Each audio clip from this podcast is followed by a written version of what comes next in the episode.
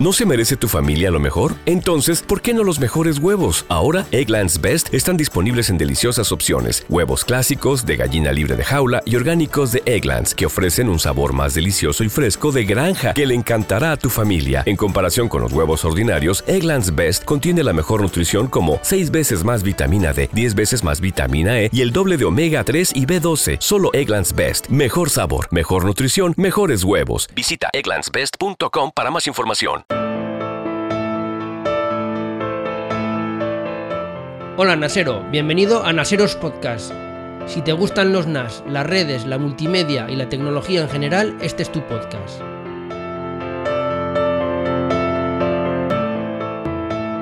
Hola de nuevo Naseros, ya estamos de vuelta, ya me conocéis, yo soy arroba macjosan en Twitter y este es el podcast del blog de Naseros.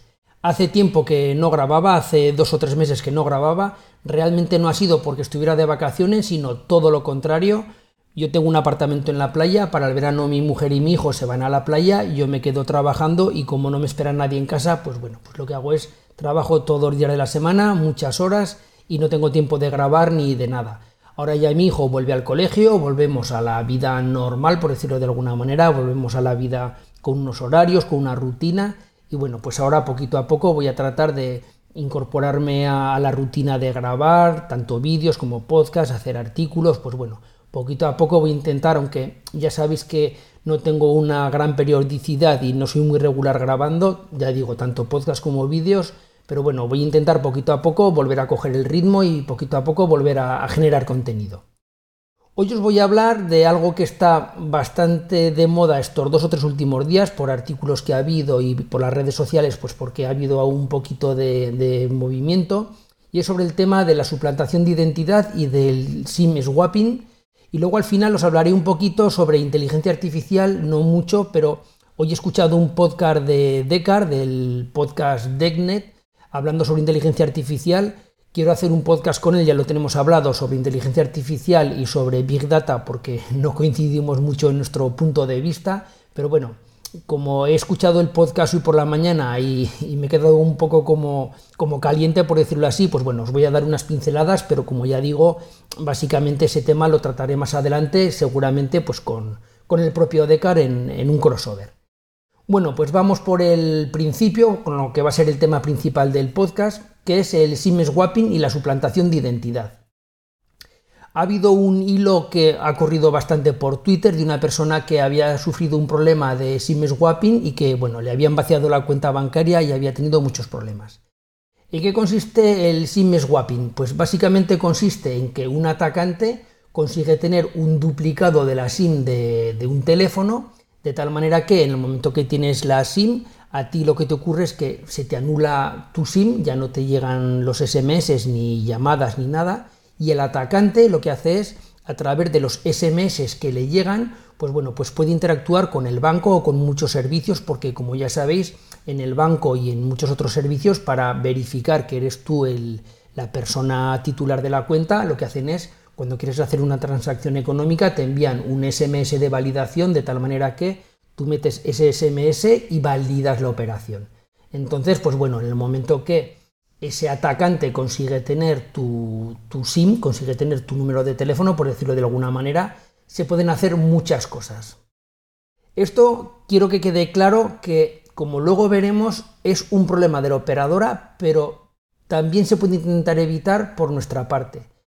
Como es lógico, una operadora está obligada a dar esta tarjeta SIM al titular, tiene que verificar que es el titular a través de pues, físicamente presentarse en, una tienda de la operadora y con su DNI verificar que es él. También se puede hacer a través de teléfono, creo que también se puede hacer a través de teléfono porque en el caso de que pierdas el teléfono o, o se te estropee la SIM puedes solicitar un duplicado que te lo envíen, pero como vamos a ver, aunque realmente lo ha hecho mal la operadora porque se debería haber asegurado mejor de que era el titular de la línea, realmente este fallo tiene una segunda parte y es que este ataque solo tiene sentido si el atacante, por decirlo de alguna manera, tiene algún dato más nuestro. Si yo tengo un teléfono que me he encontrado por la calle o porque lo he robado. Como querer decirlo, yo tengo sus SMS, pero si yo no sé ni cómo se llama el titular de la línea, ni quién es, ni con qué banco trabaja, ni su número de cuenta, no sé cómo se llama, no sé su número de DNI, por supuesto no tengo su DNI. Es decir, que aunque yo tenga la SIM, yo no puedo suplantarlo porque no tengo nada, no tengo nada de él. Entonces, generalmente este tipo de ataques es porque previamente la persona atacada ha tenido un fallo de seguridad, como sea, pues porque le han entrado en su correo. Por el motivo que sea, tienen datos suyos, tienen su, su DNI, tienen su número de DNI, tienen su cuenta bancaria, tienen algo. Es decir, que ahí es a lo que voy a intentar centrar el podcast de hoy para que, como ya digo, vosotros no podéis de alguna manera no tenéis la seguridad 100% que vuestra operadora meta la pata, pero sí que podéis tener la precaución de que si alguien intenta haceros un SIM swapping a vosotros no tenga ningún dato vuestro, por lo cual no puede obtener esa tarjeta SIM duplicada. Como ya sabéis, hace tiempo hice un podcast, no sé, ahora un par de años, una cosa así, en el que explicaba unas medidas, o más que unas medidas, en qué se cimenta la seguridad, la seguridad en informática, y básicamente tiene tres patas. Lo que soy, lo que tengo y lo que sé. Lo que soy sería nuestros datos biométricos, es decir, sería nuestra huella dactilar para el Touch ID en, en un teléfono móvil, o sería el Face ID en lo mismo en un smartphone, o sería la lectura del iris, es decir, físicamente lo que yo soy, son datos biométricos. Después estaría lo que tengo, que lo que tengo es, como su nombre dice, algo que físicamente tengo. Tengo un teléfono móvil al cual le envían un SMS. Tengo la típica tarjeta de coordenadas del banco, que sabéis que muchas veces te piden una coordenada de una tarjeta para autentificar que eres tú, eso sería lo que tengo. Y luego sería lo que sé. Lo que sé, como su nombre indica, pues básicamente es una contraseña. Lo ideal sería que nosotros tuviéramos dos de estos tres sistemas en cualquier sistema de seguridad. Lo ideal sería tener los tres, pero bueno, por lo menos tener dos para que si de alguna manera un atacante accede a nuestras contraseñas, le faltaría o lo que soy o lo que tengo que accede a nuestro SMS o a nuestro teléfono o a nuestra tarjeta de coordenadas del banco, le faltaría pues o lo que soy o le faltaría lo que sé, es decir, nuestra contraseña o la huella dactilar en un teléfono. Es decir, lo que nos hace falta sería tener siempre dos de los tres o, si es un caso muy extremo o en un caso de mucha seguridad, pues por lo menos tener los tres. El SMS es lo que se llama un segundo factor de autentificación. Lo vais a ver muchas veces escrito como 2FA. Sería exactamente igual que la tarjeta de coordenadas de un banco. Es lo que tengo, básicamente. Entonces, como ya digo, tenemos que tener mucho cuidado con los SMS, por ejemplo, sobre todo en las pantallas de bloqueo. Hay mucha gente que en su smartphone, por la comodidad o, directamente pues por despiste o porque no lo sabe, lo que hace es que cuando le llega un SMS o cuando le llega una notificación aparece en la pantalla de bloqueo. ¿Qué ocurre? Que si un atacante o alguien accede a nuestro teléfono, si en la pantalla de bloqueo aparece el SMS, no le hace falta ni desbloquear el teléfono, no, le hace falta saber la contraseña para desbloquearlo en el caso que vaya con un patrón o que vaya con una clave, no le hace falta tener lo que soy, es decir, no le, no le hace falta la huella por lo cual directamente sin desbloquear el teléfono tendría el SMS. Es muy importante que los SMS y algún otro parámetro que sea de seguridad, que sea de importancia, no aparezca con la pantalla bloqueada. Los WhatsApp y todo esto, pues bueno, eso no pasa nada porque tiene menor importancia, pero sí, según qué, notificaciones, pues bueno, si son notificaciones que conllevan seguridad, es importante que lo deshabilitéis.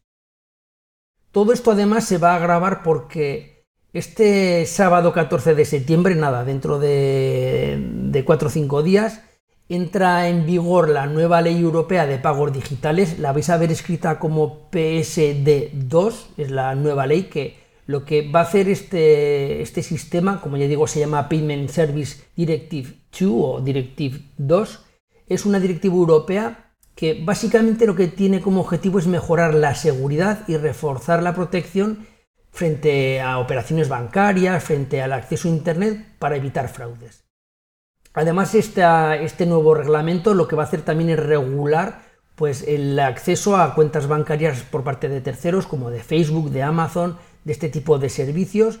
Y bueno, es algo que le va a dar una mayor seguridad a los usuarios. Se supone que va a ser bueno para el consumidor porque además va a eliminar intermediarios en los pagos electrónicos de, entre el banco y el servicio, es decir, vamos a poder hacer pagos sin necesidad del banco como intermediario, pero bueno, el problema que va a tener esto es que básicamente va a obligar a retirar las tarjetas de coordenadas y se va a usar el SMS como una medida de seguridad estándar en todos los bancos. No es obligatorio, pero bueno, básicamente yo, pues por lo que estoy viendo y por lo que estoy leyendo, todos los bancos van a optar por el SMS como una medida de seguridad, como lo que es el segundo factor de autentificación. De hecho, para que os hagáis una idea, este tipo de attacker de SIM swapping hace una semana o dos semanas a Jack Dorsey, al CEO de Twitter, al dueño de Twitter, por decirlo de alguna manera, lo que le hicieron fue lo mismo, a través de una suplantación de, su teléfono móvil, de sus SMS, consiguieron publicar SMS en su nombre, o, o realmente consiguieron publicar, perdón, tweets en su nombre, porque en Estados Unidos se pueden publicar tweets directamente a través de los SMS. De hecho, la limitación de los 140 caracteres iniciales en Twitter en parte venía derivado por ahí por la limitación de los caracteres en, un SMS. Entonces, a Jack Dorsey lo que le hicieron fue, pues a través de una suplantación de su teléfono móvil, de su número, a través de un SMS o de varios SMS, lo que hicieron fue publicar varios tweets en su nombre. Automáticamente, Twitter lo que tuvo que hacer fue anular ese sistema para que no se pudieran publicar tweets a través de SMS en la cuenta de Jack Dorsey. A él no le hicieron una limpieza de sus cuentas bancarias ni nada de esto, pero para que veáis que no es algo tan raro el que te hagan una suplantación de, SMS. Ya no solo por el tema de los SMS, también a mí me preocupa mucho una suplantación de identidad. Hay mucha gente que no es consciente, lo típico que os digo muchas veces y lo típico que mucha gente dice, bueno, si a mí realmente me da igual, que alguien lea mi correo me da igual, yo, yo no tengo nada importante, si alguien accede a mi nube, pues me da igual, yo no tengo nada que esconder, no tengo nada importante. Pero en el momento que alguien accede a vuestro correo electrónico o que accede a, vuestra nube y tiene acceso a vuestro Dropbox o, a Google Drive o a la nube que utilicéis, ¿Qué ocurre? Pues que muchas veces en, las nubes públicas lo que la gente tiene son escrituras escaneadas, DNIs escaneados, pues por comodidad sube allí todas facturas de la luz, del agua, del teléfono, sube una cantidad de información que un atacante, esa información es oro, es, es, oro, porque con esa información puede hacer una suplantación de identidad.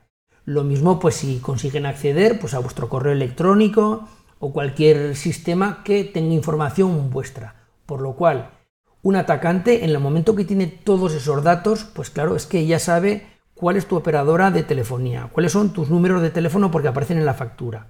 Saben cuál es tu banco y tienen eh, tus datos bancarios porque aparecen en las facturas. Saben con qué banco trabajas. Saben todo tuyo. Entonces, pues bueno, con un poquito de picaresca y si tienes un poquito de suerte, pues puedes conseguir un crédito, puedes hacer una suplantación de identidad puedes hacer muchas cosas que luego la verdad es que es un problema porque muchas operadoras y muchos servicios se escudan en el caso de una suplantación de identidad en que, oiga, es que usted sí que me ha facilitado una copia de su DNI, es que usted sí que me ha facilitado un SMS, es que usted sí que me ha facilitado su identificación. Y ahora intenta demostrar que no eres tú, que es que alguien ha accedido a tu Dropbox, que ha obtenido un DNI que tenías escaneado en Dropbox, ya me entendéis. Por lo cual, siempre que subáis información crítica a la nube, subirla siempre cifrada, subirla siempre encriptada, de tal manera que si alguien de alguna manera consiguiera acceder, pues bueno, no podría leer ese DNI, no podría tener una copia de esos documentos que para vosotros son importantes y bueno, aunque eh, es malo que obtuviera el resto de, los documentos o, de ficheros que tuvierais en esa nube, pero por lo menos escriturar, DNIs, cosas así, subirlas siempre que vayan cifradas, que vayan siempre protegidas. Después también es muy importante, como ya he explicado muchas veces, el intentar cambiar las contraseñas de los servicios de tal manera que tengamos contraseñas distintas en distintos servicios. No tengáis la misma contraseña para el correo electrónico, para el Dropbox, para el Gmail, para todo. Porque en el momento que por alguna brecha de seguridad, aunque no sea problema vuestro, aunque sea problema de una empresa que la han hackeado, y tengan acceso a esa contraseña, pues que bueno, ya en cascada todas las contraseñas y todos los servicios que tengáis vosotros caigan porque tenéis siempre la misma contraseña. Por lo cual, lo ideal es utilizar gestores de contraseña. Yo siempre utilizo desde hace muchos años gestores de contraseña con contraseñas muy largas, muy complicadas, que por supuesto yo no me sé ninguna, y cada servicio tiene una contraseña distinta. Y además procuro con cierta periodicidad, pues bueno, ir cambiando las contraseñas, sobre todo las contraseñas de servicios críticos, las contraseñas de estas webs que te obligan a registrarte, que te da igual, pues esas no. Pero las que sean de servicios un poquito más importantes, un poquito más críticos, sí. Conviene, pues, con cierta periodicidad cambiar la contraseña como una medida de seguridad. Y luego, finalmente, tenéis aplicaciones que lo que os hacen es un segundo factor de autentificación. Tenéis aplicaciones como Authy, que en su día hice un vídeo explicando cómo funcionaba Authy. Lo hice para un NAS, pero realmente funciona para todo igual. Luego tenéis Google Authenticator, tenéis un montón de servicios. Y luego ya, el que quiera rizar el rizo, ya también tenéis este segundo factor de autentificación, pero ya sería a través de un token físico, a través de una llave USB, que eso sí que es lo que tengo, porque físicamente tienes que tener esa llave metida, ese USB, en, un ordenador o en el sistema que sea, para validarlo. Entonces, pues bueno, esto ya es un sistema un poquito más complejo, un poquito más engorroso, pero es por ejemplo el sistema que utilizan muchas empresas de software, pues para poder arrancar el software, para poder arrancar ese programa, para que no se piratee, te envían una llave USB, te envían un USB que tú lo pinchas en el ordenador y si ese USB no está pinchado en el ordenador, como va por hardware, pues bueno, no puedes arrancar el, software. Entonces, como ya digo, pues bueno, este podcast no es, lo, como suele decir Chinom, no es para tener un gorro de papel eh, mientras lo escuchas, no es para meter miedo, pero sí que lo que quiero es que aunque oigáis hablar del SIM swapping, si realmente no tiene ningún dato vuestro más, es muy complicado que consigan hacer el ataque y quien dice este ataque cualquier otro. Intentar tener siempre unas medidas de seguridad sin volveros locos, pero bueno, unas medidas de seguridad que os garanticen tener una cierta seguridad en los servicios críticos como pueden ser, pues eso, las nubes públicas, el correo electrónico, cosas así. Bueno, y ahora la segunda parte va sobre la inteligencia artificial y va sobre un podcast que ha hecho hoy Decar, que he escuchado un podcast hoy por la mañana de Decar, en el que básicamente defendía que la inteligencia artificial o las inteligencias artificiales no existen, que es todo marketing y que, bueno, pues que básicamente él se apoya en que los ordenadores cada vez son más rápidos, más potentes y que son como si dijéramos programas muy potentes. Realmente no lo explicaba así, pero bueno, escuchad su podcast en DeckNet y él decía, pues bueno, que, es todo puro marketing. En cierto modo sí que algo de razón sí que tiene porque es verdad que el término de inteligencia artificial se está abusando mucho, hoy en día ya todo es inteligencia artificial, hoy todo es smart, te compras unos zapatos, te compras una tostadora o te compras un microondas y todo lleva inteligencia artificial. En cierto modo sí que tiene razón, pero para mí la diferencia o mi manera de pensar de Descartes frente a mí es que para él una inteligencia artificial es un programador que programa unas entradas y unas salidas, es decir, es la programación clásica que ha habido hasta ahora, es decir, un programador escribe unas líneas de código y simplificándolo mucho, porque la programación no es así, pero simplificando mucho le dice, si ocurre esto, haces esto, si ocurre esto otro, haces esto otro. Es decir, en cada momento el programador, con las entradas que recibe el ordenador, por decirlo así, vamos a decirlo el ordenador, el software, con los inputs que tiene, con las entradas que tiene, pues le va diciendo lo que tiene que hacer y en todo momento sabe cómo va a responder el ordenador porque él lo está programando, sabe cómo va a responder ese software, porque él lo que está haciendo es, para cada entrada y para, cada condición, le está diciendo lo que tiene que hacer. Una inteligencia artificial y, bueno, y él se apoya en que como cada vez los ordenadores son más potentes y, son más rápidos, pues bueno, eso ha llegado a un punto en el que están muy optimizados los programas, el software, y eso lo consiguen hacer de una manera muy rápida y muy bien hecha. Para mí una inteligencia artificial es otra cosa. Una inteligencia artificial es una caja negra, se suele decir así, se suele llamar así, es un sistema en el que tú tienes unas entradas, es decir, tú tienes unos inputs y como sea, se las tiene que arreglar esa inteligencia artificial, ese ordenador, para conseguir un resultado, para dar unas salidas. Es decir, lo que tenemos que hacer en una inteligencia artificial es entrenarlo. Por eso se suele decir que también es un machine learning o aprendizaje automático. Hay muchos tipos de inteligencia artificial, pero bueno, yo ahí no me voy a meter ahora. Básicamente lo que se hace es, se entrenan estas máquinas, por ejemplo, en el caso de distinguir fotografías, vamos a entrenar una máquina para que distinga lo que es un gato de lo que no es un gato. Se le dan millones de fotos y se le dice, mira, esto es un gato. Y se le pone fotos y dice, esto es un gato y esto no. Y se le ponen fotografías pues, de un gato y de una mesa, de un gato y de una casa, de un gato y de un perro. Entonces, tú le vas diciendo lo que es y lo que no es un gato y por el sistema prueba-error, a base de millones y millones de iteraciones, pues lo que va haciendo es esa máquina va aprendiendo a distinguir lo que es un gato de lo que no es un gato. Se llama inteligencia artificial o redes neuronales muchas veces también porque aprende parecido a como aprenden los humanos, como aprende un niño. Un niño también en cierto modo hay que entrenarlo y por eso ha habido ahora estos escándalos de, los asistentes, pues porque los asistentes, bien sea Alexa, Siri, el, el, asistente que sea, pues bueno, tenían que humanos escuchar las conversaciones para poder entrenar a la máquina para poderle decir lo que está bien y lo que está mal. También esta inteligencia artificial está en cierto modo relacionado con Big Data porque aparte de que ahora los ordenadores es verdad que han aumentado muchísimo la potencia, ahora se tiene muchísima información para poder alimentar estas inteligencias artificiales, para nutrirlas con una cantidad enorme de datos para precisamente que hagan esa inteligencia o, que desarrollen esa inteligencia artificial y aprendan a distinguir a base de millones y millones y millones de datos. Por ejemplo, hoy en día los bancos de fotografías que tiene Google o los bancos de fotografías que tiene cualquier sistema es tremendo y gracias a eso se puede entrenar muy bien a, una máquina para que distinga una fotografía de otra.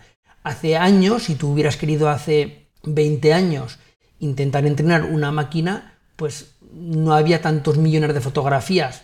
Vuelvo al caso de gatos, por poner el caso, Hoy en día Google tiene millones y millones y millones de fotos de gatos, de toda clase de gatos, en toda clase de posiciones para que aprenda a distinguirlo. Tú hace 30 años, como Google no tenía esas fotografías, estarías poco menos que obligado a hacer muchas fotos a gatos o buscarte la vida para conseguir fotos de gatos para entrenar a esa inteligencia artificial. Por eso las inteligencias artificiales también están muy relacionadas con el Big Data. Ya digo que no solo es en fotografía, es en muchas cosas. Por ejemplo, ya sabéis que esta aplicación de FaceApp se decía que las imágenes las subía a un servidor en Rusia, que luego esas fotografías se vendían y básicamente es para eso, es para con esas fotografías, pues bueno, pues poder entrenar a, máquinas que luego esas máquinas monetizan, pues bueno, pues pidiéndoles según qué cosas, pues se puede monetizar, pues porque tienes una ventaja competitiva frente a tu competidor, nunca mejor dicho, ¿no? Entonces, básicamente eso es lo que os quería comentar. Ya digo que lo desarrollaré más adelante con Decar en un podcast, pero para mí una inteligencia artificial no es un programa que se ejecuta de una manera muy rápida, sino algo que es una caja negra que el propio sistema por sí mismo se tiene que buscar la vida para aprender. De hecho, cuando un programador busca un resultado, busca hacer un programa que ejecute algo, los humanos tenemos siempre una manera de pensar, nuestro cerebro está estructurado de una manera y nosotros básicamente intentamos buscar unas soluciones lógicas a unos problemas. Una máquina no tiene nada preconcebido, es algo natural, no, no, no tiene por qué seguir unos pasos como puede seguir un humano para conseguir un resultado, por lo cual muchas veces las máquinas utilizan unos caminos y unas maneras de procesar la información que jamás se le ocurriría a un humano. Por eso son tan buenas, porque no tienen nada preconcebido, es, es un hoja en blanco. Por lo cual, una solución que a la que nosotros llegaríamos, una máquina puede llegar a una solución, a lo mejor a la misma solución, pero de una manera totalmente distinta. El problema es que muchas veces los humanos no sabemos, cuando se programa una inteligencia artificial, qué hay por dentro de, esa cabecita, por decirlo así. No sabemos cómo piensa y cómo ha llegado a esa conclusión. Esa máquina solo sabemos que nos distingue un gato de otra imagen, pero internamente no sabemos cuál ha sido el proceso mental, mental entre comillas, para llegar a esa conclusión. y por eso hace que sean tan buenas, porque nosotros las entrenamos y con la cantidad de millones de datos que le damos, pues bueno, son capaces de llegar a conclusiones que un humano jamás sería capaz de llegar y aparte son capaces de hacerlo de una manera más rápida que, que la haría un humano. Recordad que este podcast está patrocinado por iData, por www.idata.es.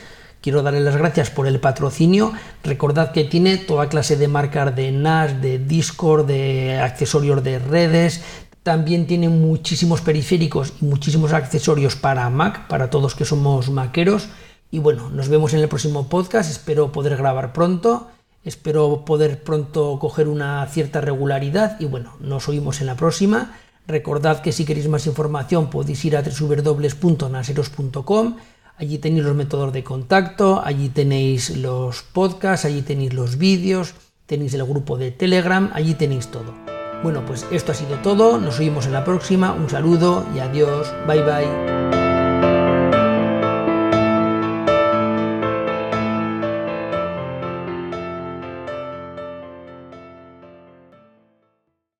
¿Te preocupas por tu familia? Entonces, ¿por qué darles solo huevos ordinarios cuando pueden disfrutar de lo mejor? Eggland's Best, los únicos huevos con ese delicioso sabor fresco de granja, además de la mejor nutrición, como 6 veces más vitamina D, 10 veces más vitamina E y 25% menos de grasa saturada que los huevos regulares, además de muchos otros nutrientes importantes. Así que, dales los mejores huevos. Eggland's Best, mejor sabor, mejor nutrición, mejores huevos.